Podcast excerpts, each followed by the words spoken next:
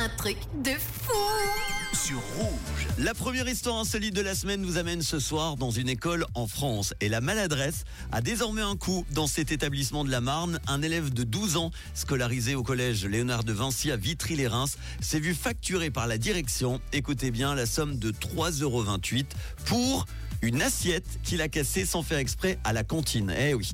Après sa journée de cours, le collégien donc rentre chez lui avec la fameuse facture qu'il devait présenter à ses parents. Quelle fut donc leur surprise en découvrant le motif de cette note? C'est incompréhensible, je trouve ça mesquin, a déclaré le beau-père du jeune. Ça représente quoi en fait une assiette? À quoi correspond exactement cette somme de 3,28 euros De son côté, le principal du collège a indiqué qu'il s'agissait tout simplement du respect du règlement que tous les parents doivent connaître quand ils inscrivent leur enfant à la cantine le beau-père a donc décidé et certifié qu'il remboursera bien la somme de 3,28 euros qui lui est réclamée, mais il le fera avec 328 pièces de 1 centime.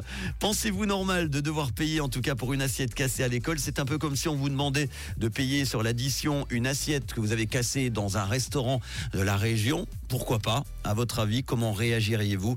079 548 3000. Vous pouvez me dire tout ça sur le WhatsApp de Rouge. En attendant, Marshmello pour les hits en non-stop du réseau. Dans quelques instants, on écoutera Rihanna et tout de suite Lewis Capaldi. Bon lundi soir avec Rouge.